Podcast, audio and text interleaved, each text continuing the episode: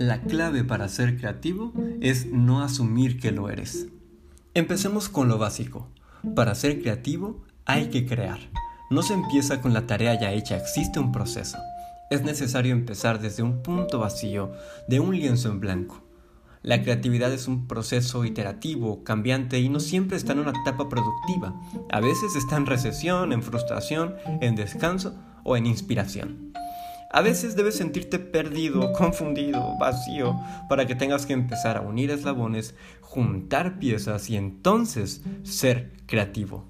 Es trabajo mental, es disciplina.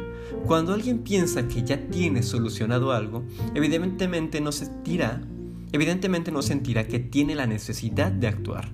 Crear implica trabajo.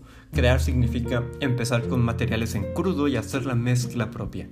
Crear es saber que no tienes nada para tener un motivo de generar algo. No puedes empezar pensando que lo tienes todo. De esto se trata crecer. No, no somos creativos todo el tiempo y tampoco es necesario serlo, ni sentirnos creativos siempre, porque esos espacios inertes de ideas son la fotosíntesis de las ideas y la ejecución que vendrán después.